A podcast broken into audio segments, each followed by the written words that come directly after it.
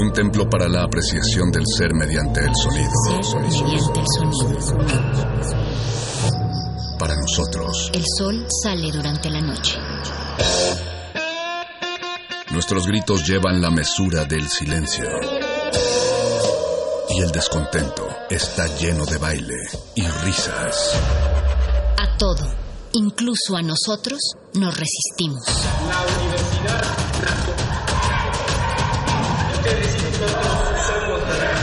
Resistencia modulada.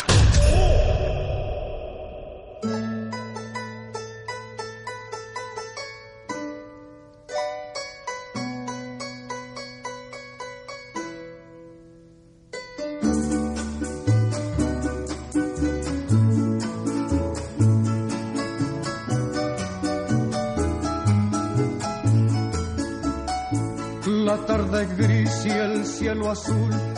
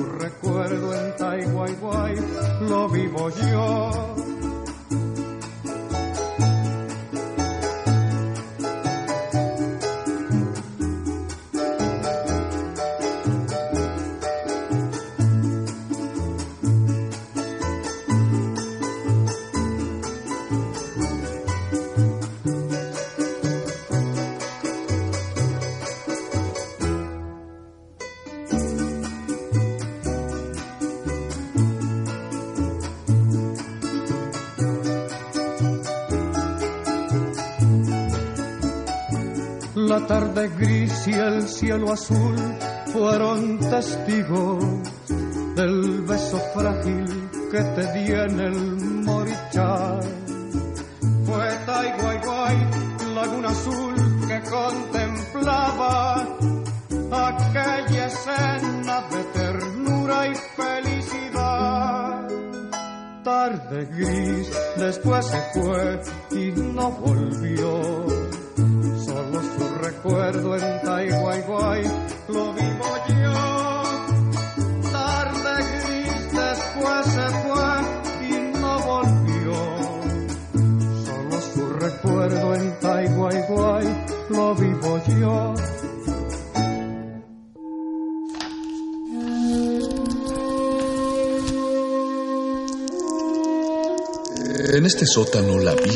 como el Tetris. Si haces algo bien, desaparece. Pero tus errores se acumularán hasta hacerte perder. Hay quien dice que la vida solo te da una oportunidad. Aquí siempre tendremos otra vida. El calabozo de los vírgenes.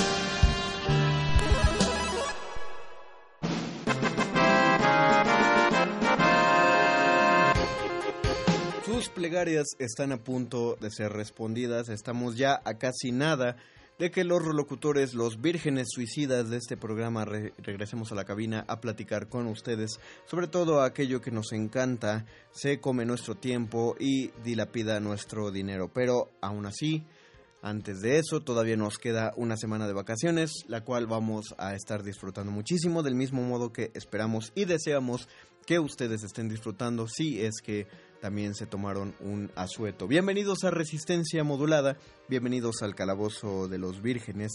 Los saluda el Union Master, el Mago Conde, desde una de las cabinas de Radio UNAM, que no es la del 96.1 de FM, porque como ya les anticipé, seguimos grabados todavía la Resistencia modulada va a estar grabada toda esta semana, pero ya sin falta el próximo lunes regresaremos hasta ustedes para transmitir en vivo a través de nuestro Facebook Live en Facebook Resistencia Modulada.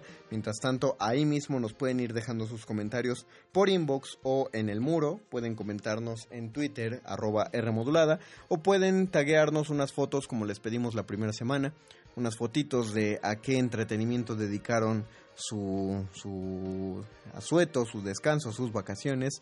Y con mucho gusto nosotros vamos a compartir o poner en las historias, no sé qué, qué aconteza, acontezca en redes, Banianuche, pero pueden ponerlo en sus fotitos en el Instagram de arroba resistencia modulada. Para este tercer programa que hemos tenido puros programas de selección musical en estas vacaciones, este tercer programa va a ir dedicado para toda esa música épica. No tenemos idea de dónde sale. Digo, en general, la gente tiene vida y no le pone mucha atención a la música incidental de las películas, o sea, solo dice si está chida o no está chida, pero son muy pocos los muchachitos que no tienen vida que se ponen a, buscar quiénes son los compositores y, cuáles son las variaciones y todo eso. Yo soy uno de esos muchachitos eh, sin vida. Entonces por eso eh, generalmente los de, los de mi tipo podemos escuchar una canción y decir, ah, ese es el tema de tal o cual cosa. Eh, que gracias a, a, películas como Endgame recientemente, pues hay gente que tiene como bien clara en la cabeza cuál es, cuál es el tema de los Vengadores, por ejemplo. Cosa que se agradece porque ya hay unos memes también muy padres que ponen el tema de los Vengadores cada vez que alguien hace algo ligeramente sobresaliente en la vida cotidiana. Entonces eso es lo que da risa. Pero hay por ahí rolas que, que no pertenecieron a ninguna película y de hecho no pertenecen a ninguna película. Esto me di cuenta y ustedes pueden comprobarlo porque de pronto uno ve un tráiler de una película ni siquiera tiene que ser una película épica o de fantasía, ¿eh? de, videojuegos o del tipo que atañe en este programa. Puede ser cualquier, cualquier película, uno oye eh, la música del tráiler y uno, uno da por hecho que es música que va a venir en el soundtrack, ¿no? Si es música de un grupo, o sea, si el tráiler está musicalizado con una canción ya existente, pues ya, ni modo, ¿no? Es, es conocida y ya uno se agarra de, que esa canción es pegadora para atraer público a la película. Pero ¿qué pasa con esas canciones, las otras canciones que son instrumentales y que todo mundo ubica? Eh, si les digo música de tráiler de película ya están pensando esa música que hace chan todo el tiempo, ¿no? Y, y como ráfagas de, emoción para que salgan las imágenes rápido.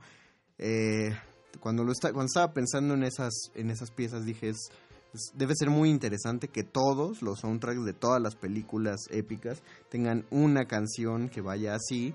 Eh, todos deben tener una canción muy igual y resulta que no.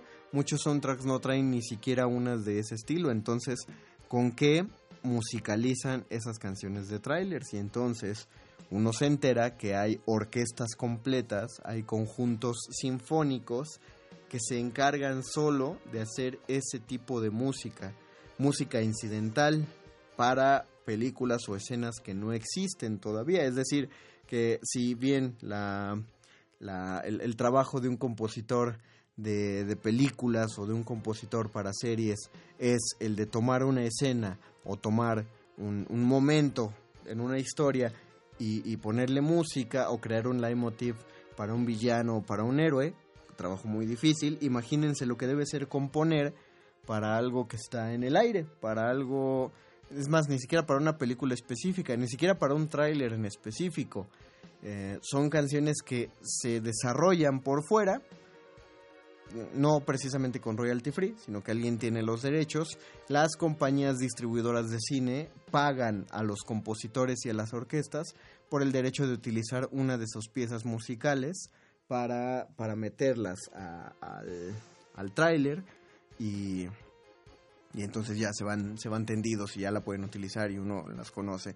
Eh, para, para que ustedes comprueben esto, por ejemplo, los invito, no, no, igual y no ahorita, igual y no les da chance, pero si buscan en YouTube el tráiler de la película 2012, en aquellos años en que de veras la gente creía que porque al calendario maya se le acabó el espacio, significaba que se iba a acabar el mundo.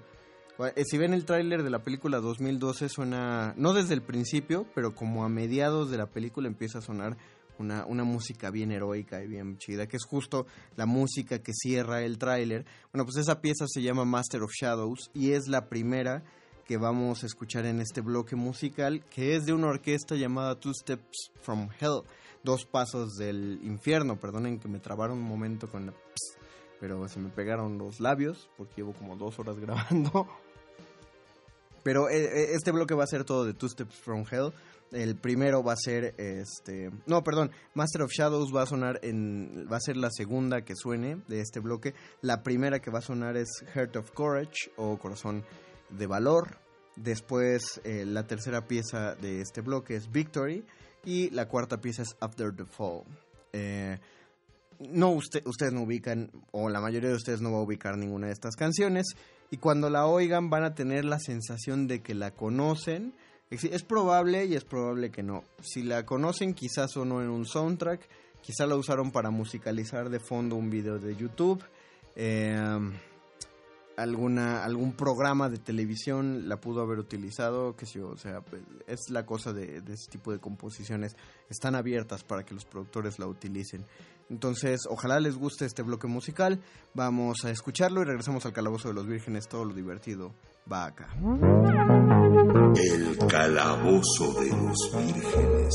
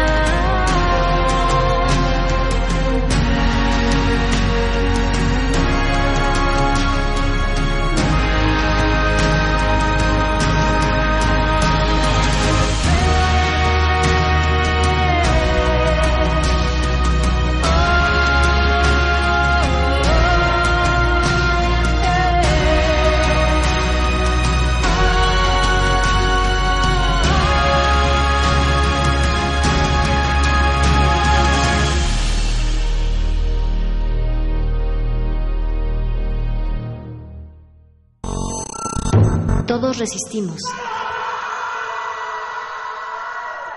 Ha la rebeldía indomable de miles.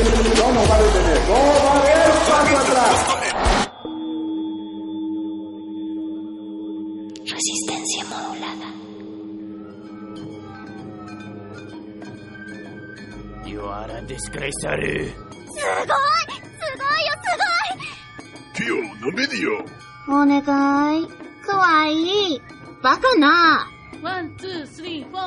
ォー。 Obrigado, X-Mas. お願い。白米より麦飯だろ、この野郎。 El calabozo de los vírgenes.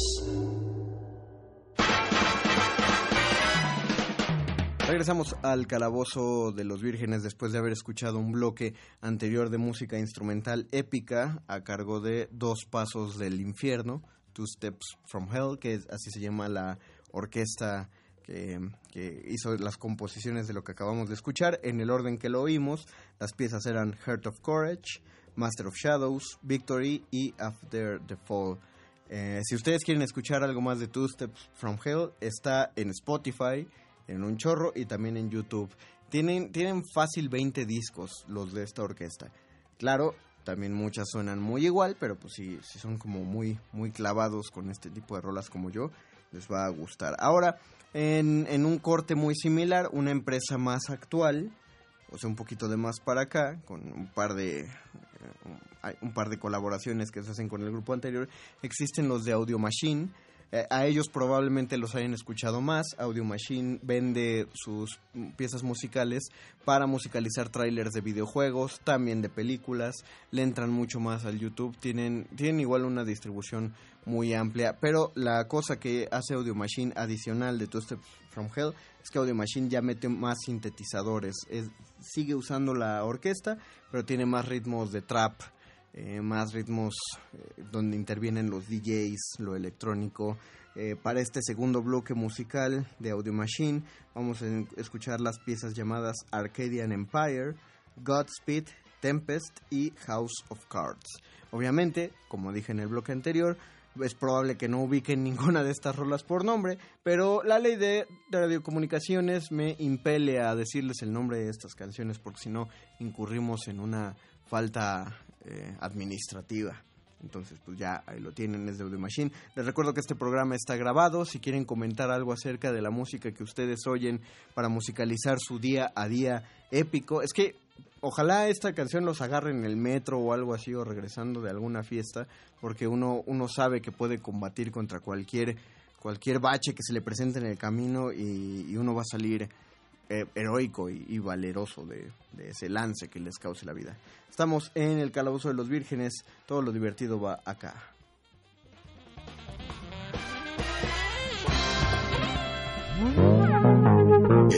Calabozo de los vírgenes.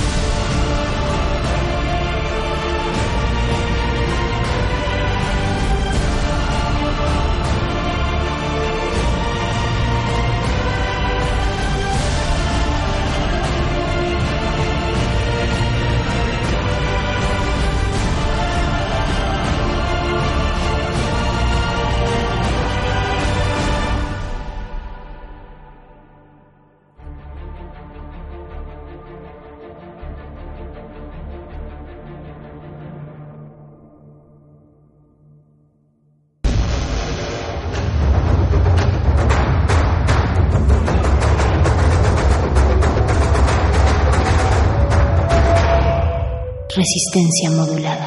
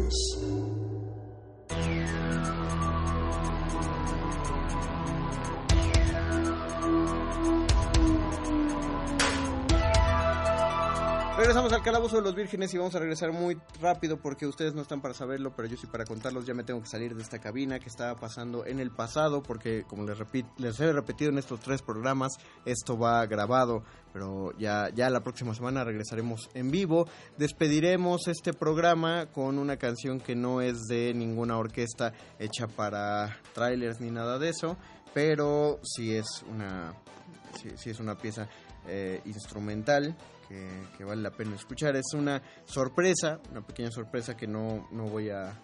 Bueno, sí, la tengo que presentar rápidamente. Si conocen un programa llamado Pollo Robot, ojalá lo conozcan. Si no lo conocen, escriban en YouTube terminando este programa Robot Chicken, porque vale muchísimo la pena escucharlo. En el episodio 100, el Pollo Robot, que es como el rector de todo el programa, le secuestraron a su novia y entonces va y la rescata en una mega pelea épica de un castillo la canción que se utiliza para musicalizar esa batalla en ese castillo es una canción de un grupo que se llama Globus y la canción se llama Europa. Si ustedes buscan Globus de Europa, es un grupo como rockeroso, poposo, sinfónico, eh, épico que habla acerca de la historia de Europa regida por las guerras. Pero vamos a escuchar Está medio cursi, no deja de estar padre, pero está medio cursi. Pero nosotros vamos a escuchar la versión enteramente instrumental de Europa. Y con eso vamos a cerrar este programa. Muchas gracias, Majo, por haber operado esta cabina de grabación.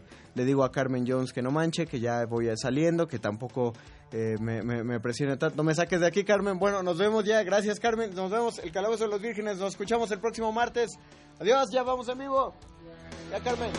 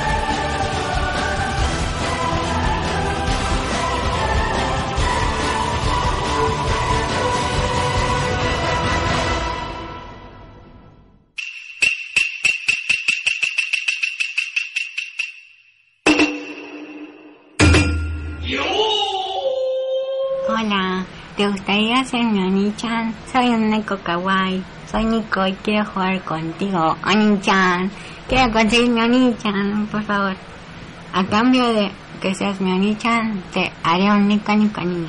¿Ok? Nico Nico Ni. Nico Nico Ni. Nico Nico Ni. Nico Nico Ni. Nico Nico Ni. Nico Nico Ni. Nico Nico Ni. Nadie termina un juego siendo la misma persona que solía ser.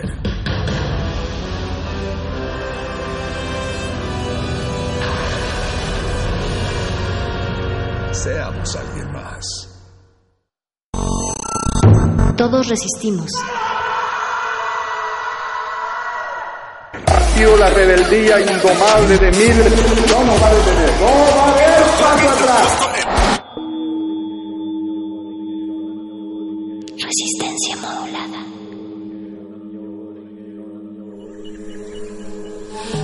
Nuestra habitación, la ciudad se disfraza de apatía, pero las apariencias engañan. Cada sonido nos grita una historia urbana. Nuestra radio es el río que las comunica. Aguas Negras. Una serie de ficciones sonadoras. Jueves, 22 horas, por resistencia modulada. 96.1 de FM. Radio UNAM. Experiencia sonora. Thank you.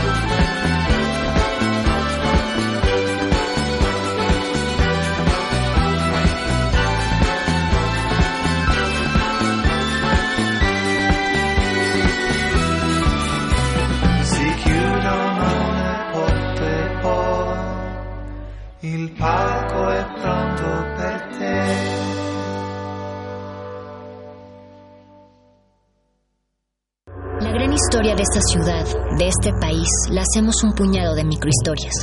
Un ecosistema de millones de organismos que se unen, a veces en un grito de justicia, otras al ritmo de los cuerpos coordinados. Somos complejos, diferentes e iguales a la vez, pero sobre todo sabemos que el respeto al oído ajeno es la paz. Manifiesto. Cada cuerpo es una revolución. Miércoles 21 horas. Por resistencia modulada. 96.1 de FM. Radio UNAM. Experiencia sonora. Me invitas a quedar, pintemos el sofá. Bien sabes, no tengo a dónde ir. La noche se perdió y un lobo la encontró. Bien sabes, no tengo a dónde ir. Tú bien sabes que no, bien sabes que no, bien sabes, no tengo a dónde ir.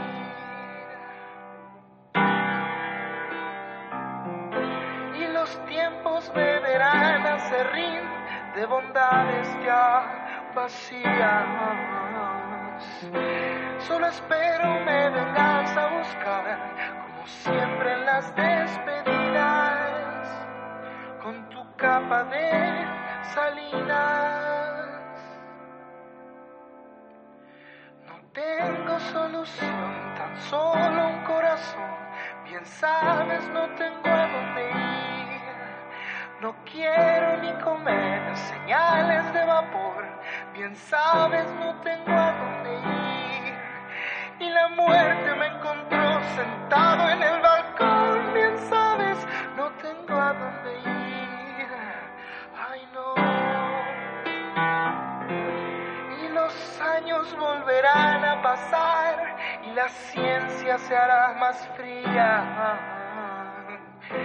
Y mi cuerpo dejará de sentir como piedra bendecida. Sin memoria ni cabida.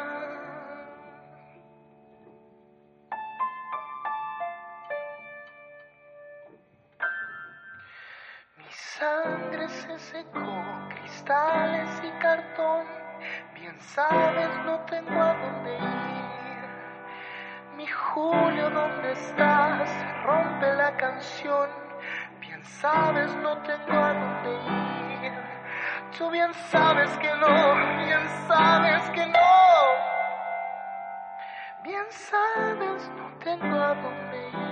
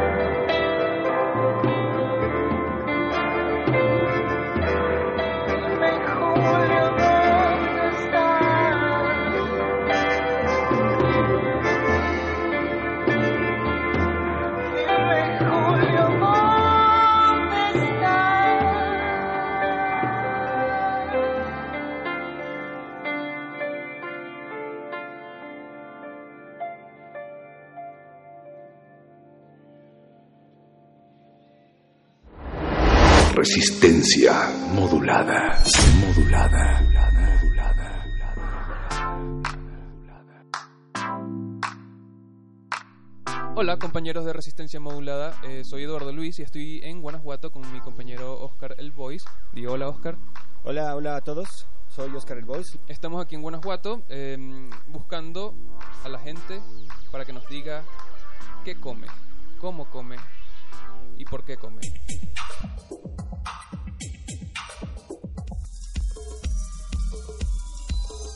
¿Nombre? Mitzi. Giselle. Mitzi y Giselle. Son de aquí de la ciudad de Guanajuato, ¿cierto? Sí. Quería saber, de comida callejera, ¿cuál es su preferida? Pues vamos a los tacos y a las hamburguesas de aquí de 5 de mayo. ¿Qué es lo que ustedes dicen que, que es lo mejor de comida de Guanajuato, por ejemplo? ¿Guacamaya? Mm, tacos de bistec, de cabeza, de pastor. Un sitio de acá eh, que me recomiendes para, para ir a, a comer comida. El Mercado Hidalgo. Ahí puedes encontrar todo tipo de comida. Estoy en el Mercado Hidalgo de la ciudad de Guanajuato con Valeria del el puesto de Carnitas Patlán. Quería saber eh, el menú de, de este puesto. ¿Qué, ¿Qué es lo que vende en general? Todo. Eh, hay gorditas, tacos dorados, taco suave, tortas, puede ser medio kilo, un kilo, como guste. Ya sea surtido, pura maciza. Mm, ¿Qué es lo que más se suele llevar? Son tacos suaves, gorditas, tacos dorados. Tu, tu comida favorita, por ejemplo, de, de, de este puesto. Los tacos dorados con carnitas. ¿Te gustan mucho los tacos dorados? Sí, sí, bastante. Cuando lleva la carne surtida con su cebollita y salsa, ¿Consideras que la comida en el mercado es como una muy buena, una opción barata en comparación con lo que se vende fuera de- del mercado? Eh, sí, es algo, sí, también varía, pero sí es algo más barato. En- ¿Cuánto se puede gastar en promedio eh, una persona que viene a comer en- aquí a Carnitas Patlán? Oh, por máximo 100 pesos. Y ya así comprando una torta, dos suaves y refresco. Mira, empezamos desde una tostada de ceviche, tostada de camarón, tostada de pulpo, quesadillas de pescado, de camarón, sopa de mariscos, filete empanizado, caldo de camarón, caldo de pescado y cócteles, desde pulpo, ostión, camarón, caracol y jaiba. En el Mercado Hidalgo te manejamos comida tipo gourmet a precios muy accesibles a comparación de los restaurantes establecidos de fuera. Una persona bien comida con bebida eh, invierte 100 pesos aquí en el mercado y en un restaurante pagas desde 250 hasta 300 pesos en el mismo platillo. Resistencia modulada. quien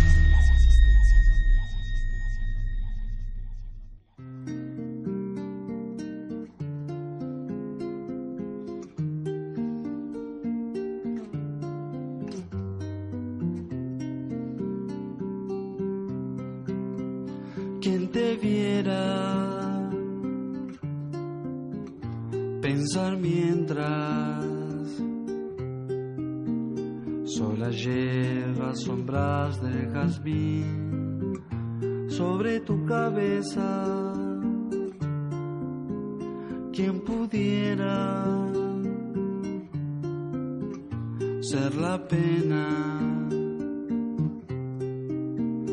que entre el agua descansa en tus ojos, triste luna llena. Supieras, un día serás de verdad y habrá quien me quiera.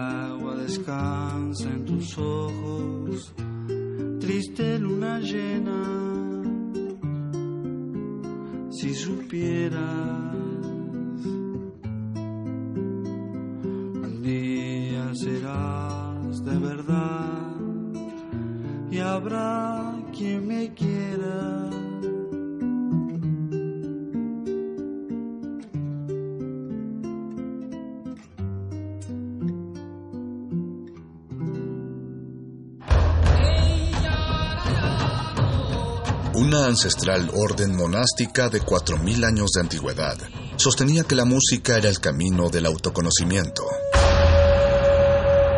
Ellos decían que para conocer el corazón de cualquier persona debías escuchar su playlist.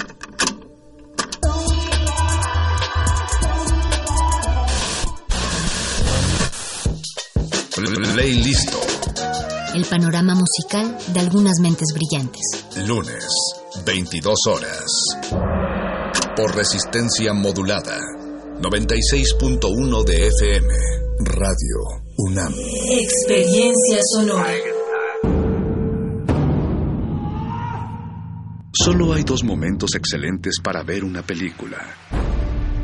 El primero fue hace 20 años, en su estreno. El segundo gran momento es hoy. De retinas.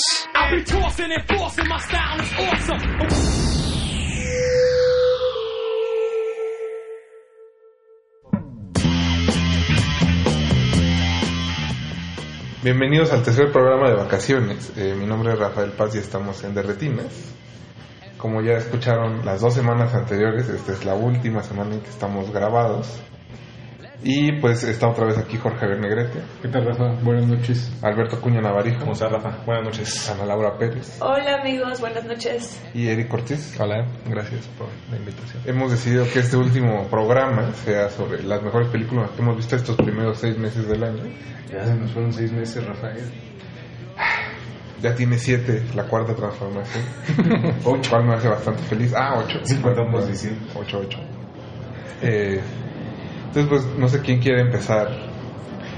Tú que fuiste acá, Eric. Eric, bueno, que tiene ya la lista de claro, ya, ya. Como siempre, ya está, está preparado. listo, sí.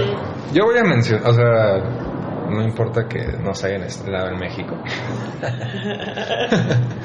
Creo que mi película favorita hasta ahora este año es Parasite de Bong Joon-ho, que también ganó la Palma de Oro en Cannes. Este, me parece una película muy divertida, pero a la vez eh, muy sorpresiva con estos juegos de eh, cambios de, de, género, de tono que tiene este director surcoreano. Muy, o sea, es un maestro para hacer eso, no cualquiera lo puede hacer como él. ¿Habías visto algo así antes? Como, de, como Parasite. Sí. O, no, o sea, no, va, digo, va muy acorde a lo que ha hecho él en su filmografía. Eh, eh, tiene temas que siempre lo han interesado, división de clases sociales, que ya se había visto, por ejemplo, en Snowpiercer, eh, comedia, que también el humor pues está en Nokia, en, incluso en Memories of Murder, o sea, en The es una combinación de muy... No, o sea, va como a, muy acorde a lo que él ha hecho, pero creo que sí es de sus mejores. Este, también muy sorpresiva al final, como Negrete ya también. ¿Tú también que... la viste, Jorge? Ajá. Sí, sí, estoy, estoy muy de acuerdo con Eric. Este, definitivamente fue una palma de oro merecida. No sé si todavía la mejor película de Bong Joon-ho a la fecha. Probablemente sí. Está. Yo la pondría con Memories of Murder o Mother. Muy probablemente sí. Está como jugando en la misma en la misma liga. Eh, pero justo lo, lo sorpresivo de, de, Parasite es como la maestría que ha alcanzado Bong para eh, jugar con los géneros, sobre todo como narrador. O sea, como narrador ya llegó a un grado de sofisticación muy, muy alto y es muy evidente en esta película. Que a pesar de que sí este, tiene como el tema social que le ha interesado, tiene estos toques de humor y todo, es, es una película como sumamente entretenida y es como de las que más ganas tienes como de regresar. Una vez que te, esas, esas películas tan extrañas hoy en día que termina y no tengas problema en volver a verla en ese uh -huh. momento. Que es una cualidad que muchas películas han, este, pues han perdido. Como selección canina. Como selección canina, que la vimos dos veces. Oye, pero esa final contra Alemania, oye, hay que repetirla no, sí, tres sí. veces. Cuando menos esa parte. Pero Con sí, el bofo bautista. Aquí en Parasite no sale el bofo bautista. Pero, este. Ni José Ramón. Ni José Ramón, pero sale el señor Venganza. Ah, son muy Entonces, este. Bueno, él ya lo conoció de primera mano. ¿Qué contó? ¿Qué dijo? ¿A qué huele? ¿A qué huele? No, no, no la mano. Son Kang-ho muy accesible. Este, pues igual hablaba de eso, que es una película que se le hace, a pesar de que habla de temas muy coreanos, como, bueno, van un poquito, no, no son spoilers de mucho tiene que ver los bunkers se crean en sí. las casas de Corea del Sur como para estar alertas al novio atómico. Bueno, más o menos. Ah, sí, pero, pero, o sea, tiene que ver con que están como alertos a lo que pueda pasar con Corea del Norte. Mm. Entonces, decía eso, de que sí tiene muchos detalles muy coreanos, pero a la vez pues, es una historia universal de la división de clases. Digo, Iñárritu le gustó. ¿Le, Sí. ¿Le preguntaste, Eric, si quiere trabajar con algún director mexicano? Eh, no. Creo que le preguntaron eso a Yarmush, ¿no? O algo así de... Por ahí vi una entrevista de... De que su- los, los directores. No, como de los actores o de... Sí, que el crew ideal será Ajá, mexicano. ¿no? mexicano. Ajá. Esa salió, creo que en Cine. Eh, pero bueno, hay otra película coreana creo que ha hecho ruido este año. Ah, No a todos les gustó, la de Burning. Ah, que se la pasó. Fasuna. Ah, no, este año. Este, la estrenó Interior 13. Y le fue bien, ¿no? Sí, ¿Ese ese creo estaría, que- estaría en tu lista? No sé. Creo, creo que este año en realidad, estos seis meses, no he visto nada así Como que ya haya que me encante. Pero está bien. Creo. Lo que decíamos en su momento, ¿no? Creo que la- eh, es un poco decepcionante los últimos que 20 minutos, ¿no? Sí. De repente se vuelve presente una película muy de estas coreanas de venganzas. Aunque creo que, o sea, ya que la vuelvo, yo la vi dos veces y la segunda vez como que ya me hace más sentido que termine como en ese exabrupto de, de violencia. Pero, pues, está, está decente. ¿eh? No sé. A Eric, a ti no te gustó nada, ¿no? No, sí, pues la- igual creo que estoy de acuerdo. la- los primeros minutos sí, sí me gustaron, pero de ahí. Los primeros minutos sí te gustaron. Bueno, como la, como la primera parte, ya que se vuelve muy ambigua, no sabes exactamente este, por qué lo está haciendo el, el personaje, lo que hace, este, como Sí. que no. Creo que había demasiado, demasiada anticipación antes de la peli. O sea, como que se habló tanto de esa peli que yo cuando la fui a ver iba muy emocionada. Eh, me, o sea, como que si la ves es una peli, o sea, sí, pero sí creo que estaba súper sobrevalorada. Saludos entre ustedes. Saludos entre 13 No, amigos. Amara y Aranza, hola. Las queremos.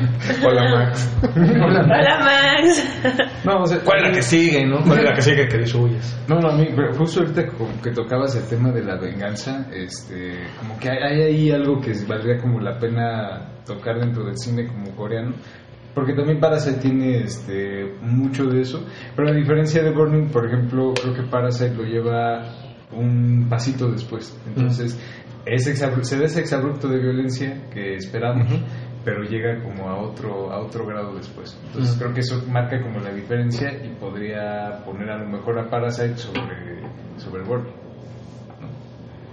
¿Se sabe si alguien la va a distribuir? Perfecto. Parece- O hasta Ah, seguramente va a llegar. ganó la palma de oro. aparentemente sí hay como negociaciones, pero hay, hay algunas distribuidoras mexicanas ya ahí. Decías que estaba cara. Sacar una película cara. Sí, sí, pero seguramente ya hay distribuidoras que están, este, están Ahora- al. Ahora sí que a falta de mantarrayas, pues alguien. No, pues, seguramente si no hubiera ganado la palma, pues no llega. Pero en Corea ya le fue muy bien, ¿no? O sea, la estrenaron como Sí. los ocho días y le No, fue fue un gran increíble. caso de Sí. Corea. Pero bueno, aún así eso no diría nada si que llegara uno a México. Pero sí, seguramente por ser palma de oro. Sí, seguramente, Morelia, ¿no? Sí. Mínimo. O la muestra. Saludos a Nelson Carro. a ver si se anima. Ponte buzo, Nelson. Pelayo también. Eh, pues no sé si quieran agregar a otra película que hayan visto en Cannes. Yo creo que definitivamente Dolor y Gloria. Que Sí. también este, él Sí. fue, este, Sí, sí. fue fan. Sí, Eh, creo que de, de lo que de lo que he visto hasta ahora y quizá de lo que vi en el festival fue este quizá la mejor este la mejor película una de las mejores este, películas que vamos a tener la oportunidad de ver en México pues seguramente ya por estas fechas este, Sí, más o menos va a coincidir. el estreno está programado en julio, entonces a lo mejor ya tuvieron oportunidad de verla. Eh, pero creo que justo es como una es una reflexión muy completa de lo que ha sido la carrera de Pedro Almodóvar hecha por el mismo Almodóvar desde que se volvió una estrella internacional con todo sobre mi madre eh, hasta hasta la fecha no porque toma muchos elementos de todas las películas que ha hecho durante esta etapa eh, y lo hace a través de una anécdota personal usando a un actor con el que está íntimamente vinculado, que es Antonio Banderas, que hace un papel extraordinario, simplemente lo, lo mejor de su carrera y estoy, con- estoy considerando también al zorro, ¿eh? entonces son, son Oye, oye, oye. ¿Y los Reyes del Mambo también? ¿O? Ah, espérate, sí, Espérate. cierto. Aguas. Está mejor. Y aquí. asesinos con Estalón. Esa era buena, esa era buena. Por eso, por eso. 13 guerreros. Oye, ¿por qué, ¿por qué despreciamos tanto Antonio Banderas? Tenía una buena filmografía. Fue fatal con Brian De Palma. Oye, ese, otro, eh, ahora sí que fuera de, de WhatsApp, esa de Fatal, ¿por qué nunca le hicieron tanto caso, eh? No, es que es, es una muy buena película. Hemos, cam- hemos cambiado el tema Bueno, de este programa y va a ser en defensa de Banderas. No, no, no. Y hablar de Spy Kids también. Spike. Spy Kids, es cierto. Yo, yo la verdad tenía un crush tremendo cuando era en el zorro, de niña. Era como, me encantaba. Estaba muy hora que va enamorada a salir con. Django, ¿no?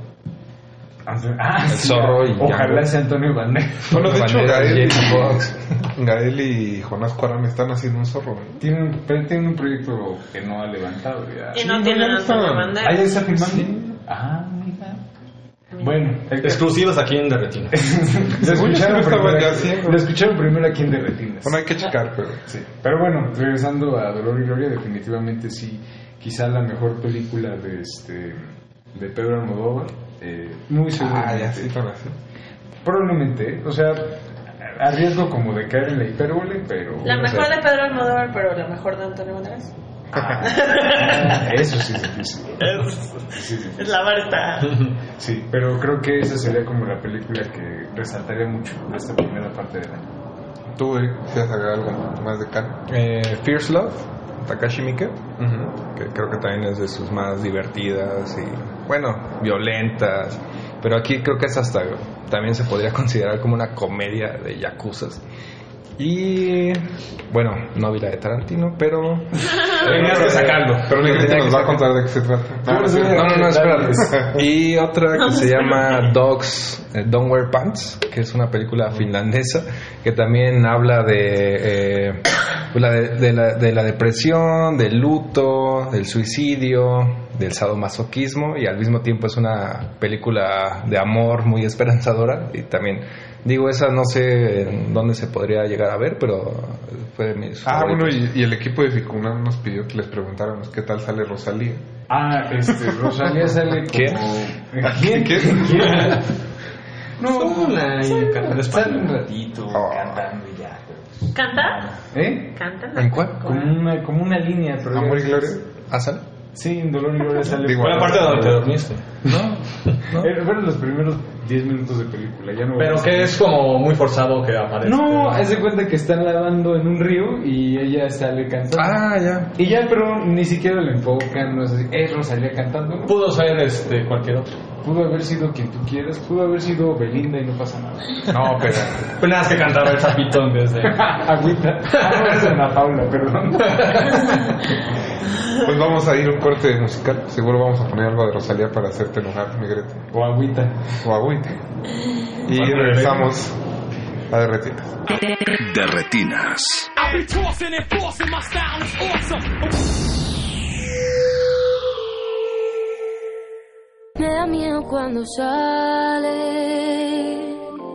sonriendo para la calle, porque todos pueden ver hoyuelitos que te salen. Y el aire cuando pasa, por levantarte el cabello, y el oro que te viste, por amarrarse a tu cuello, y el cielo de la luna que tú quieras mirarlo, hasta del agua que bebe,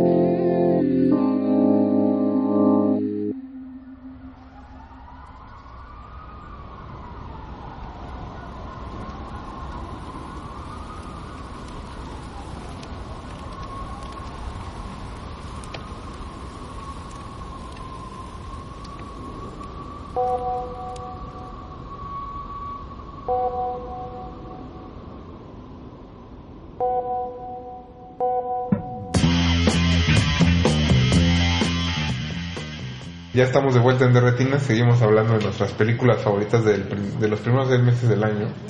Eh, Alberto, pues te toca poner algunas sobre la mesa. Mm, pues bueno, ahora esta no es de Cannes. Yo no fui a Yo no fui a Cannes. Este, pero viendo el- la lista de, este, de Eric, y pues sí coincido, está una película que, de, de hecho creo que sigue todavía en Cineteca Nacional, que es El Culpable. Ah, todavía Sí, de hecho le ha ido muy bien, porque además todavía sigue en la sala, de las salas principales. O sea, Sí, algo... la yo la vi en la semana. Algo, algo debe de tener esa película, El culpable, que es una película danesa de una ópera prima de un director que se llama eh, Gustav Müller. Y que si bien es un thriller que no es eh, novedoso, tener un solo personaje durante toda la película hablando, por teléfono. Pues está Loque. ¿Mm? Eh, o, O la de Halle Berry. Exacto. Que de hecho va muy por el estilo. Eh, porque finalmente bueno, es un policía eh, relegado a atender las llamadas de No, emergencia. pero al final todas esas son como la conversación. Sí, exacto. Con la de Jim Hackman. Ujú. Perdón, perdón. Uh, Aquí, aquí llegó el esnovista, ¿eh? No, bueno, bueno, Este, bueno, este, pues sí, si bien no es una idea muy original, este, sí, nos van a estar regañando por, por la cultura general. Este, pero bueno, sí, eh, creo que mantiene muy bien la, pues la tensión, esta llamada que al inicio parece que es un secuestro este, de una mujer y de repente pues no lo es tanto, ¿no? Yo, o sea, sí me gusta mucho la atmósfera, pero de repente me, la historia me parece que es como de reflexión con Mariano Osorio, le mandamos un saludo. Como de para que reflexiones sobre tu vida. Me da un poco de... La historia a mí me provoca eso. Que redi- redime al personaje un poco. Ajá, como de reflexiona sobre las cosas buenas de la vida. Oye, háblos. que Mao ponga los Joao para este. Vamos que hacer esa parte, ¿no? Pero lo, lo sí, o sea, eso sí, eh, la atmósfera se mantiene bastante bien. Sí, es como Creo que la clave es congruente. como el, el diseño de audio, que es en realidad lo que hace que también sientes que están pasando cosas en la película. Por como dices, solo es pues él en un cuartito hablando en su auricular y se acabó. Sí, pero creo que es congruente con lo que. con- a diferencia, por ejemplo, de esta película de George Schumacher, ¿cómo se llama? En ese mortal. Que de repente también quería darle otro giro al personaje de Sutherland, ¿no? Do- Eh, Kiefer Sutherland y demás. Aquí creo que tiene un poco más de sentido, un poco más de lógica. Pero las, personas. o sea, las tres creo que sí van sobre eso que decía Rafa, de un hombre que se redime, ¿no? O sea, en esa pues, era un hombre infiel, mentiroso, en la de Schumacher. Sí, que En es Loque- para que haya algo de conflicto. Ajá, en la de Loque pues también es el personaje de Tom Hardy este, pues, se enfrenta a lo que pues, que engañó a su esposa y tuvo un hijo con otra mujer y en esta pues también es un Sí. tipo que bueno sin contar spoilers pero va por ahí o sea Sí, bueno, de hecho, desde el inicio, si, si bien no hay spoilers, no vamos a contar los spoilers, pero bueno, desde un inicio te, te mencionan de que tuvo un error ahí, este, siendo policía. Sí, va a enfrentar un juicio al otro día. Y O que sea, verdad- pues, yo lo entiendo porque es justo eh, si toda una película con alguien nada más hablando por teléfono, pues tiene que tener un conflicto Claro. eh, pues mayor, ¿no? Entonces, Entonces, creo necesitamos escuchar más a los hombres, ¿verdad? que sí. Nadie los escucha. Pobrecito. Pobrecitos. Bueno, toca elegir una película, ¿no? Ya que- pero, pero es, ¿no que tenemos que escuchar más a los hombres? Y entonces eso se va a volver ya no de película, sino de chicos y chicas. A ver, cuéntanos. Not all men. Este, pues yo creo que, a ver, hay una película mexicana que me gustó muchísimo, que no la, como no fui a Morelia, la vi hasta que, que la proyectaron aquí, La Camarista. Me parece una de las películas, no solo de las películas mexicanas que más me han gustado recientemente, sino de- en general. O sea, me parece una peli súper, súper sutil, como con un personaje con matices muy interesantes, sin que tenga que pasar ninguna cosa demasiado contundente ni un giro dramático acá súper rudo. Y además a mí me, me pareció especialmente adecuada porque como ya lo he contado un montón de veces, yo crecí en la playa y este... O sea, cualquier pretexto buscas, ¿no? Para playa. mucho el mar, perdón. No, pero es, o sea, sí, siempre me llamó mucho la atención como este contraste que hay entre los espacios y como este montaje que existe, así como los espacios hechos para, para el esparcimiento y para el descanso y como esta ilusión y lo que sucede atrás, que todo es, o sea, es un contraste muy, mm, como muy marcado. Y creo que la película lo explora de, de formas bastante interesantes, sin ser condescendiente, sin ser lastimera. Me gustó. Esa es- me parece una gran película. ¿Qué más? Ah, y esta película que vi en Sundance, We Are Little Zombies, que de verdad espero que alguien la traiga en algún momento aquí. A Ninguna distribuidora va. Es, es, es, es una película, es que es una película que puede, tiene potencial de ser muy pop, en realidad. Entonces yo creo que Eso sí tiene podría. Como ese potencial de ser algo como de culto. Ajá. Y es muy accesible, muy accesible. Es de un director que se llama. Makoto Nagahashi. En Fantasia, ¿no? Al menos ya va para otros festivales. Sí, no, y ahí esto, ha estado, ha estado Pues que festivalando haga, muchísimo. haga el milagro Pablo Guisa. Y Abraham. Pues que haya Morbius, más bien. No, es- no, el milagro no va a ser si la traen, sino que hagan el festival. Saludos. Ay, ojalá No, digo, que esperemos sí. que sí. Ah, no, sí, sí, sí, sí, definitivamente. Esperemos. No, pero sí es una película, la verdad, me bajé porque la quiero platicar con alguien, pero nadie la ha visto. Porque, o sea, no estuvo en Cannes, según yo. Pues Está bien, Sí estuvo se en siente bien que nadie haya visto algo que te gustó, ¿no? No sé. No, es que... Y ahí van las películas que vienen al mercado. Ahí. Ah. No, la verdad es que, o sea, es una película que tiene como... Es, es muy, muy exagerada. O sea, como que sí siento que esto Es es... como algo de Sono. No, es otra cosa, es una cosa rara. O sea, porque sí un poco, pero no, porque es, o sea, es una, es una peli muy inocente. O sea, como muy tierna también, porque son, son cuatro niños que se conocen afuera del funeral de sus padres. Y entonces se vuelven amigos y hacen una banda, de, como punk. Y por eso son los Little Zombies. que hay. Más o menos. No, digo, este. No, no, somos lo mejor. Sí, siempre, siempre lo Es la segunda vez que te confundes con. Es como somos lo mejor con Sing Street japonés Pero y luego zombies. les gustan los videojuegos. No, no hay zombies. Ah, no hay zombies.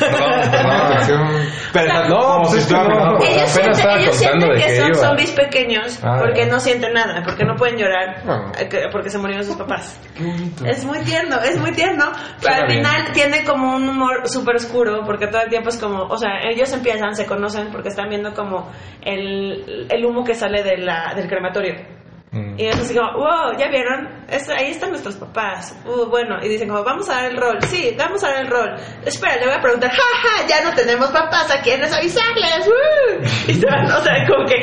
Sí, y es muy es chistoso y es es muy incómodo, pero también es, o sea, es chistoso y es, es conmovedor, pero al mismo tiempo como muy irreverente.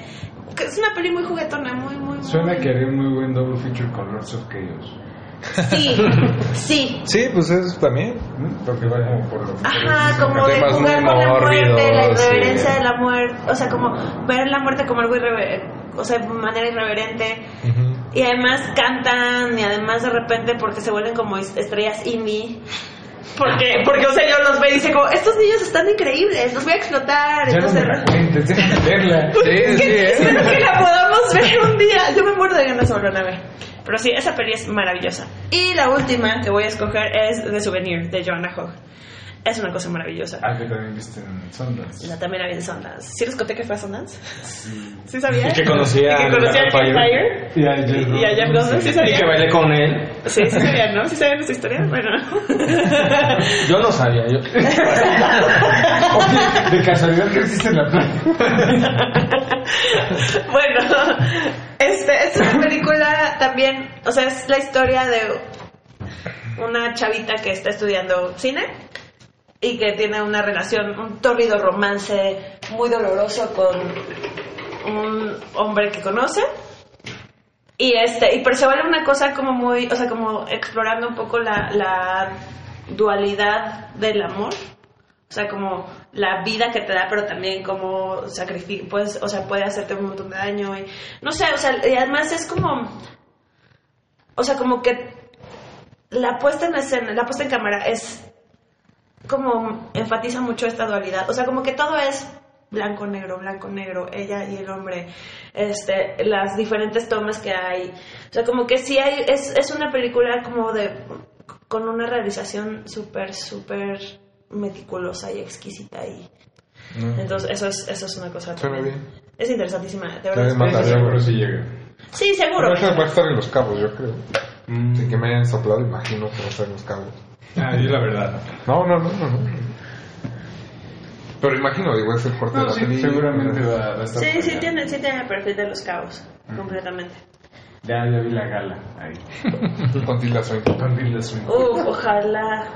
No, con su hija, no creo que vaya a Tilda. ¿Quién sabe la playita? ¿Te gustará la playa? Vamos a, a ir a un corte y regresamos al tercer programa de vacaciones. Es lo mejor del año, no se despeguen.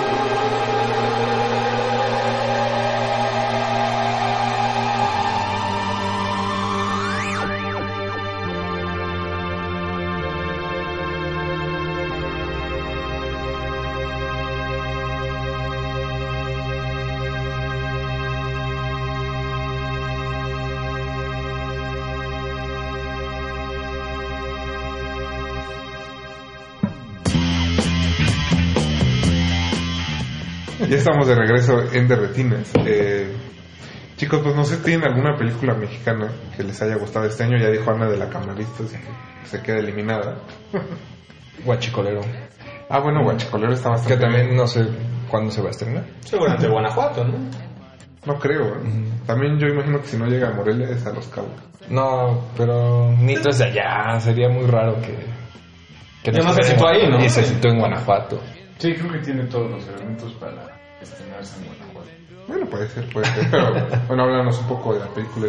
Este, pues es una coming of age de un par de, bueno, de un niño en Guanajuato precisamente, que, que pues por un tema muy mundano de querer impresionar, de querer ganarse el amor de una niña, este, pues se involucra con gente que vende gasolina. Bueno, también eh, esa, esa premisa que les doy este, es un poquito eh, medio genérica porque en realidad el chavito ya, ven- ya estaba involucrado en ese negocio del huachicolero. Vive en un pueblo donde todos donde están todos están metidos. involucrados. Es como algo normal. Simplemente eh, querer comprarle un iPhone, un teléfono iPhone a una niña, lo hace ir a, o sea, meterse todavía más a este negocio y pues creo que lo interesante, creo que lo platicábamos en su momento con Rafa y creo que tú no lo has visto. No lo he visto. No, pues no, no. es que Contigo. no, con, con Rafa, este, que lo interesante era que sí se mantenía como muy, eh, a pesar de que podría pensarse como una película de crimen, que explorara como todo este mundo del huachicol, no, se mantiene muy mundana en este mundo del chavito. Eh, Creo que en ese sentido ningún momento en el guion se siente forzado, o sea, no es una película que podrías poner en el mismo campo que algo más eh, normal sobre el crimen organizado, sino que es una coming of age de un chavito que... Creo que o sea, lo, lo interesante es que no se vuelve una película de miserables. Mm, Sí, que quizá habría sido lo más fácil. Pues la- el cine mexicano de como de narco tiende hacia ese camino de vean qué mal les va por meterse. Si en realidad lo que le sucede a este chavito es solo porque vive no en un lugar donde hay guachicoleo, sino donde la violencia ya es como una cosa muy natural, donde a cualquier acto se tiene que responder violentamente o, Ujú. o te matan a ti, ¿no? Más o menos. Sí, porque tampoco es como la que otra que vi allá en Cannes, que la de eh, la paranza de Bambini, oh, No, no está bien. donde sí es como estos niños que se vuelven los capos. Eh, acá no, pues este niño pues para nada es un capo del crimen ni nada, o sea, simplemente No, y que todo está eso involucrado todo con malas personas. son adolescentes Ajá. agresivos. Y no hay otra forma. Ajá, y maduros. Bastante interesante. Del muchacho del gamito. bien. Suena muy bien. Sí, Pues yo- a Guanajuato, espera. ¿Y a ustedes les gustó comprarme un revólver? Sí. A mí sí. Está, está bien, ¿no? O sea, está mejor que te prometo anarquía, sin duda. Sí, sí, fácil. o sea, cualquier cosa, perdón. No, no sé. Saludos a Internet otra vez. Bueno, no serán tus amigas. No, sí, las quiero mucho. Una cosa es este personal y otra cosa es el trabajo. Saludos a Ana. Pero a mí me sorprendió, la verdad es que la iba sin esperar. La idea está, la- idea está buena. ¿eh? Se lo Sí. dijimos a este A Julio. a Julio cuando estuvo aquí. El final a mí no me convence al 100. Ah, Pero eso me pasa con todas las películas de Julio. Si todas, el final siempre digo como... "Eh". Este Rogelio Sosa. Creo sí, yo creo que está bastante bien, la verdad. Además es muy difícil trabajar, o sea, sostener una película en niños. Es una cosa muy complicada, porque los niños suelen ser horribles para grabar, o sea, para actuar. Son horrorosos. Ay, qué bueno que hiciste la aclaración. sí, no, no, no. Se van a llegar las llamadas a la UNAM, ¿no?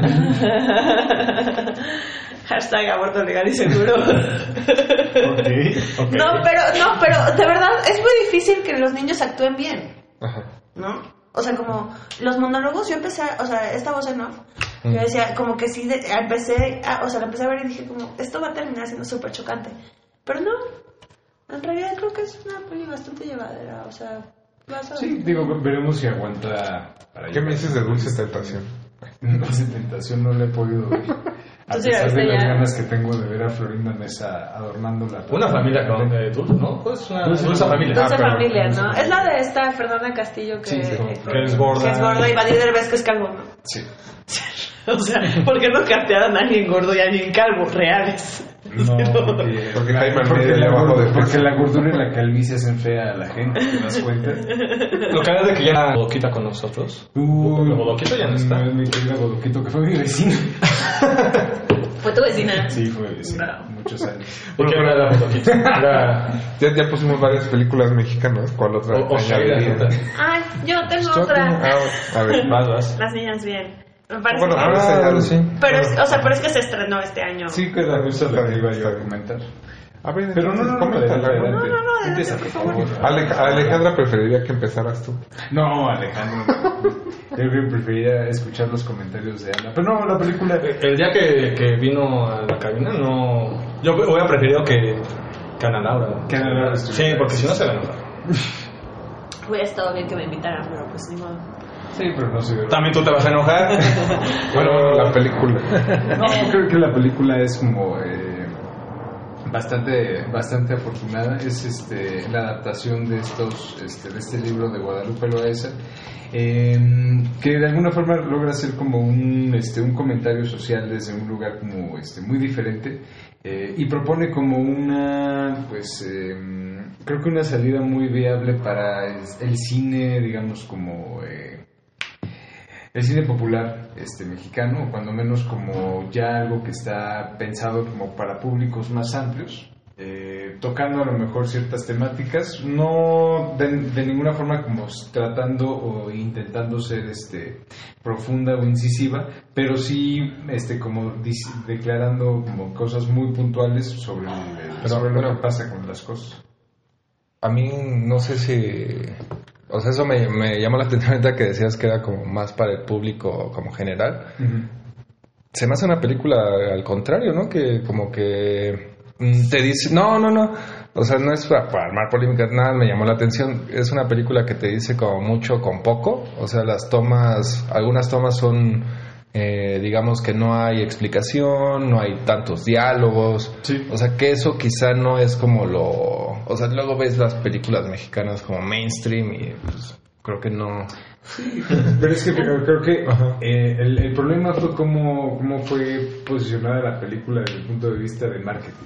Eh, Ah, no, desde el punto de vista de marketing parecía que era una Le comedia romántica de unas chavitas. Ajá. Sí, y no exactamente. tiene nada Sí, desde, eso desde el propio póster, ¿no? Por. Sí, sí parecía. Pero incluso la gente que la ha ido a ver, o sea, a mí lo que me gusta, que creo que en ese aspecto estoy de acuerdo con- contigo, Negrete, es, es, o sea, sí es una película que es, es distinta como a las cosas comerciales de- a las que estamos acostumbrados en México, pero de todas formas sigue siendo una película súper accesible como para grandes públicos. muy Ajá.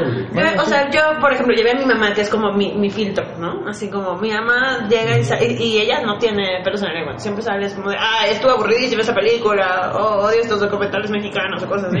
Ay, ¿por qué me traes, hijita? Y este, saludos a mi mamá. Pero salió y de verdad me pareció una película que sí como espectadora le exigió un poquito más porque no es tan, justo no es tan evidente, no es como como este, este deterioro del personaje está llevado de, de- como usando recursos que no son como los recursos típicos que vemos en el cine mexicano comercial, pero de todas formas la disfruto mucho. Entonces yo creo que en ese aspecto la campaña, aunque sí era como un poco engañabobos, Era como la de Spring Breakers en y su la momento, algo. ajá. Ajá. Esa campaña. sí. No, no, no, o sea, en el sentido de ¿cómo la que la gente llegaba Así como, voy a ver una película de con adolescentes. Ajá. Selena Gómez. Sí, era Selena Gómez. Era sí, Selena sí. Gómez. Y aquí llegas y ves, o sea, pero, pero sí siento que la gente que la fue a ver salió como muy satisfecha. Como que fue un ganchito. Sí. El nombre, o sea, el título de la peli, las actrices y todo, es como un gancho. Llegaste y la ves y sales habiendo visto algo distinto tal vez de lo que esperabas, pero no es una película que, que veas y que te parezca inaccesible o que te parezca Ah, cansada no. o que, sino que es muy disfrutable. A mí me parece, me parece maravillosa, la dirección me parece increíble, el diseño sonoro creo que está, o sea, yo la, la vi tres veces y, y fue como, además la vi tres veces como con compañías distintas vez. La primera vez que la vi fue en Los Cabos, con Rafa, justo en la playa. En la playa. Bastante incómodo. En la playa donde viviste. No, en, los, en otra playa. No, pero por eso, En pero en la playa. Ah, sí, una vez, sí sabía que en la playa. pero, o sea, de verdad, y en esa ocasión no pudimos apreciar realmente el diseño sonoro porque se veía el mar. Y porque, o sea, pues, las proyecciones en la playa suelen ser incómodas. Pero ya después que la pude ver en una sala de cine, me pareció que está, o sea, como que es una película que explora rincones distintos. Sin, ter- sin terminar siendo como una película que como espectador te ponga en una situación súper incómoda, ni mucho menos, sino que es disfrutable, pero que sí se da chance de, de explorar otras cosas. Que además es un súper salto de la película anterior de Alejandra De Semana de Semana Santa. Sí, es una cosa, o sea, sí las ves y son cosas completamente, o sea, como que sí en esta película siento que sí lo, pudo hacer como, o sea, como que está man- confeccionada de maneras muy cuidadosas y como todo perfectamente bien, o sea, desde el diseño de arte, las, la dirección, o sea, cómo va deteriorando el personaje de, de Ilse. O sea, como que sí está hecha, se ve que es una película hecha como detenidamente, como hasta el último rincón y me pareció, o sea, un súper logro de dirección, definitivamente. ¿Vieron Roma? ¡Ay! No, no, no, no. Ya vamos a empezar. Bueno, antes de terminar, pues no sé, quisieran agregar alguna otra. Acuña no he dicho la suya. Eh, Hace rato el culpable. No, pero la mexicana. Ah, la mexicana. Pues obviamente la de Christoph, obvio. De Este, tu madre. Claro, o sea, lo Te que va a golpear, ese sí, ese sí golpea. Pues también. Ah, no, este. este. Pues claro, o sea, si tienes cameo de la Castañeda, Charlie Montana. El papirrín. Y el papirrín como un mi rey. de- y hace un desnudo. Este, pues oye, creo que es la mejor película mexicana de lo que va del año. Bueno, pues si tuvieras que elegir otra. no, en serio, es la mejor. Ah, es, Es la este, prima de este año. Pues le va a, a ir compitiendo, ¿eh? Sí, suena, suena. Eh, va compitiendo, nada más que aquí no está Chucho Ochoa, pero pues ahí va por el. Eh, mexicanas, bueno, ya hemos hablado, de hecho, de algunas de estas, este, Rezos de Viento, que por fin tuvo su estreno comercial, de hecho vino aquí la, la directora, este, Jimena Montemayor. Eh, escogería también, ya también has hablado algún, algunos meses de Titirche, que estuvo en, en Ficunam. Niña sola. Niña sola, que también estuvo en Ficunam. Eh, y pues creo que son esas tres. De hecho, bueno, Restos de Viento, después de su corrida comercial, regresó a Amazon Prime, ahí es el comercial. Bueno. Este, este drama. Y justo hablando de, de niños, que mencionas hace rato con este, Cómprame un revólver, bueno, pues creo que aquí los niños se comportan como niños. Justo, ¿no? Este, ¿qué haría un niño si tiene a una madre ausente, aunque está en la casa, y, y los niños tienen que tomar sus propias decisiones? Bueno, pues ahí está la respuesta con restos de viento. Creo que lo hacen bastante bien. De hecho, el, hablando de Roma, bueno, pues el que hizo el, el casting es el mismo de, de Roma. Perdón. Bueno. Todo, to- todo se conecta, todo se conecta. Gracias por Yali. Bueno, pero entonces ya para terminar, alguna que quiera nada más como soltar el nombre. Que no sea mexicana, ¿no? O en general. La mula de Clint Eastwood. La mula. La mula. Definitivamente. Este, Horror Noir, el documental. Ah, ese está bastante bien. Y ya. Yo agregaría Divino Amor de Gabriel Mascaro, que la pasaron en Guadalajara. Y creo que ya. Tu Híjole. mana. Está así, me agarraste en curva muy cañón. Qué difícil. Alberto. Me- yo me iría por eh, esta función que vimos junto frente eh, Ah, y demás de PETA. Ah, sí. Esta película de Hollywood, esta película también del infante terrible de esta zona que se llama Kartik Subaraj, junto con el- la superestrella de la región que se llama Rajinikanth. Rajinikanth. Eh, una película, pues es un. Es que es un gran masala, porque sí es un thriller, pero al mismo tiempo es una película eh, romántica, sobre todo en el inicio de la película, de esas tres horas que duran. Eh, al mismo tiempo es una película que bebe mucho de John Woo. Pero Es John Woo. No, sí. Saludos Saludos a Solís. Este, pero al mismo tiempo es una película familiar y verla con público fan de diferentes regiones de la Y India. con un- ese sí, gran plot twist. No el de Oz. Aladín. Ya. Ni, tam- ni tampoco, Aladín. ni tampoco los de este, Isaac Svan. Entonces, eh, no, verla con, con Oye. público que, que aplaude, que, que se paró este, en las canciones. Ah, porque además, como tiene mucho fanservice, sobre todo para la gente local, ¿no? muchas canciones que pues uno pues igual no ubica, sobre todo por el idioma. La marcha de Zacatecas. Sí.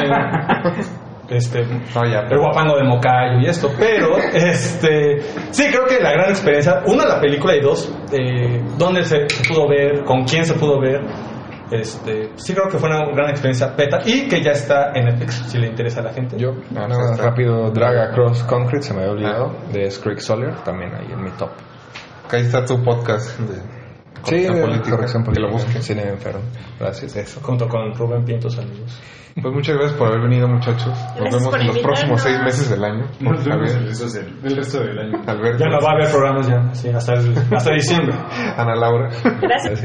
Eh, muchas gracias a Mauricio Orduña que muy probablemente editó estos programas. A don Agustín Mulia que no toma vacaciones para ponerlos. Y nos escuchamos la próxima semana a las 9 de la noche. Hasta luego.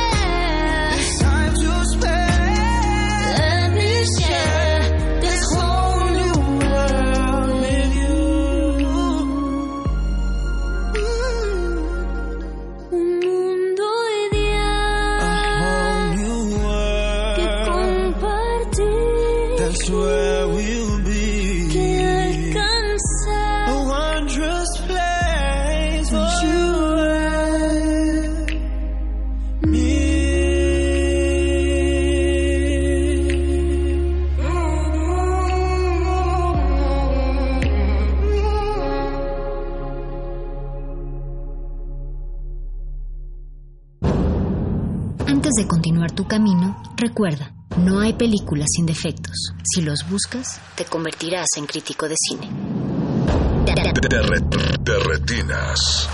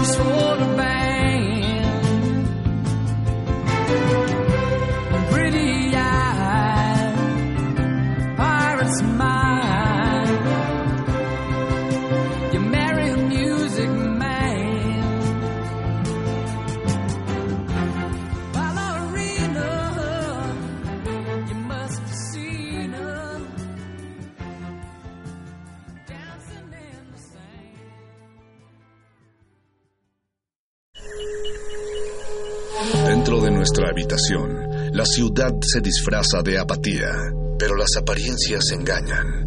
Cada sonido nos grita una historia urbana. Nuestra radio es el río que las comunica. Aguas Negras. Una serie de ficciones sonadoras. Jueves, 22 horas, por resistencia modulada. 96.1 de FM. Radio UNAM. Experiencia sonora. Como dijo el sabio Playlist Zoo, el viaje de las mil canciones empieza siempre con la primera reproducción.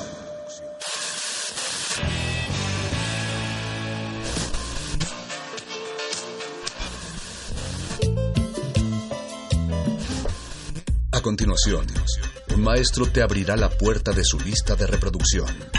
El resto va por tu cuenta. Play listo.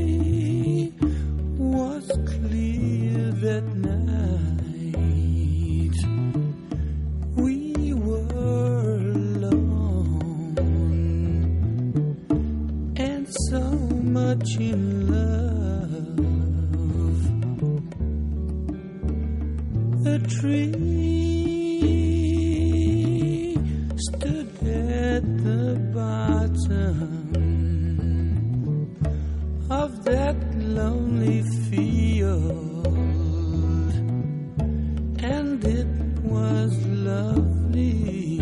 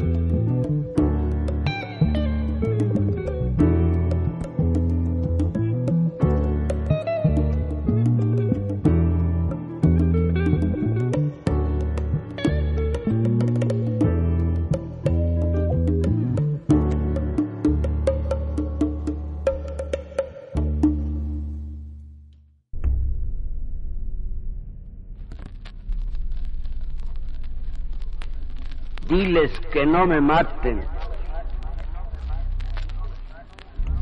Diles que no me maten, Justino.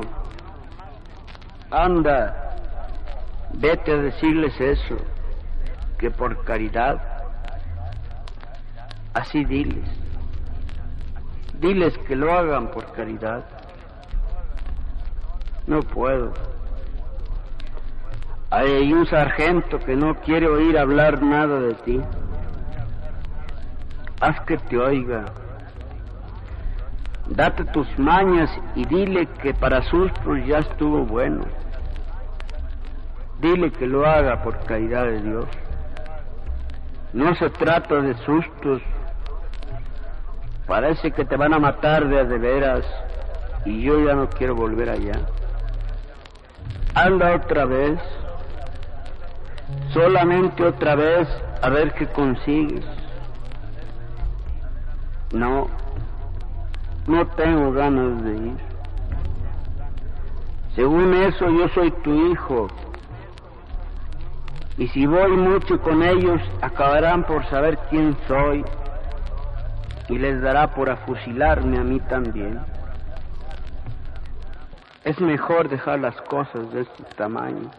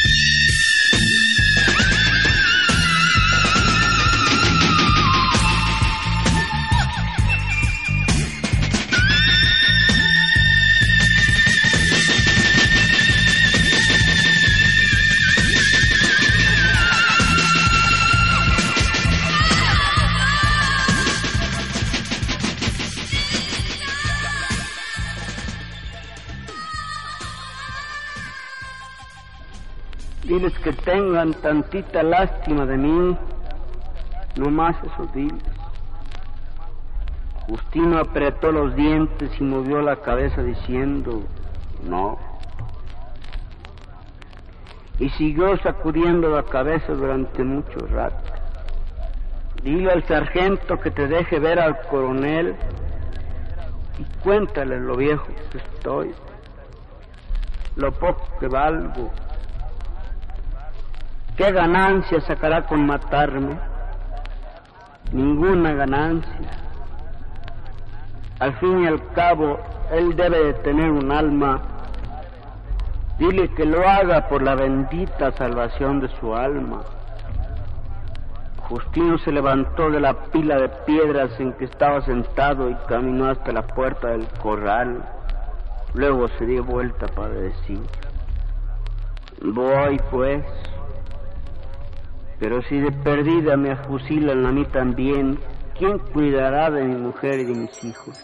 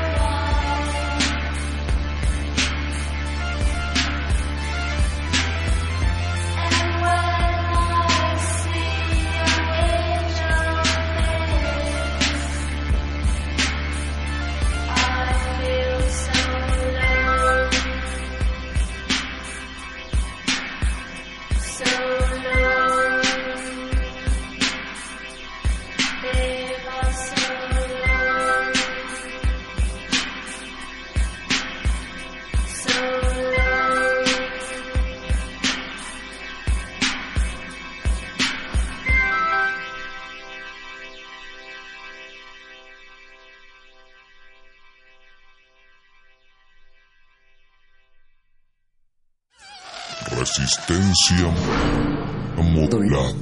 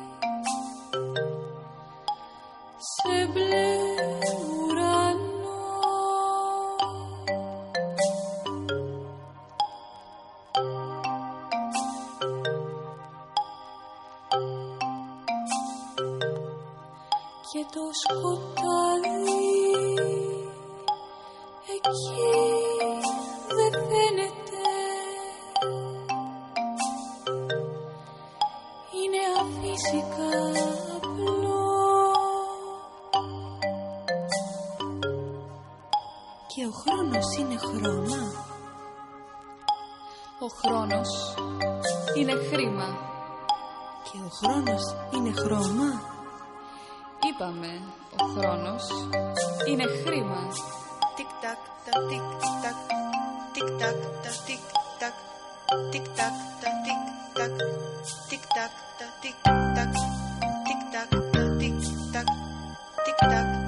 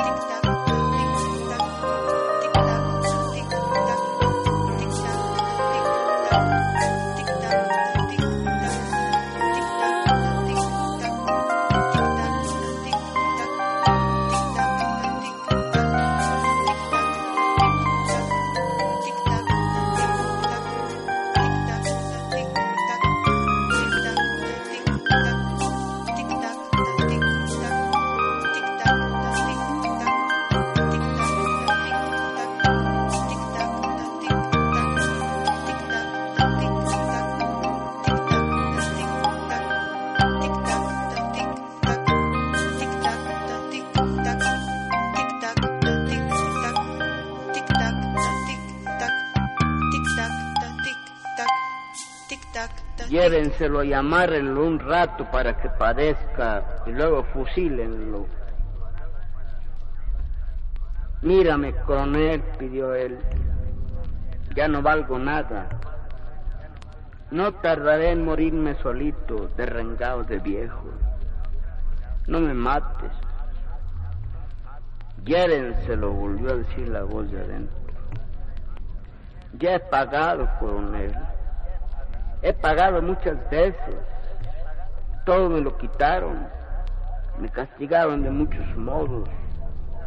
Me he pasado cosa de 40 años escondido como un apestado siempre con el pálpito de que en cualquier rato me matarían. No merezco morir así, coronel.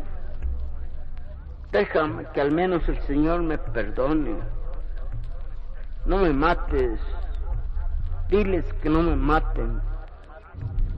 Enseguida la voz de allá adentro dijo, amárrelo y denle algo de beber hasta que se emborrache para que no le duelan los tiros.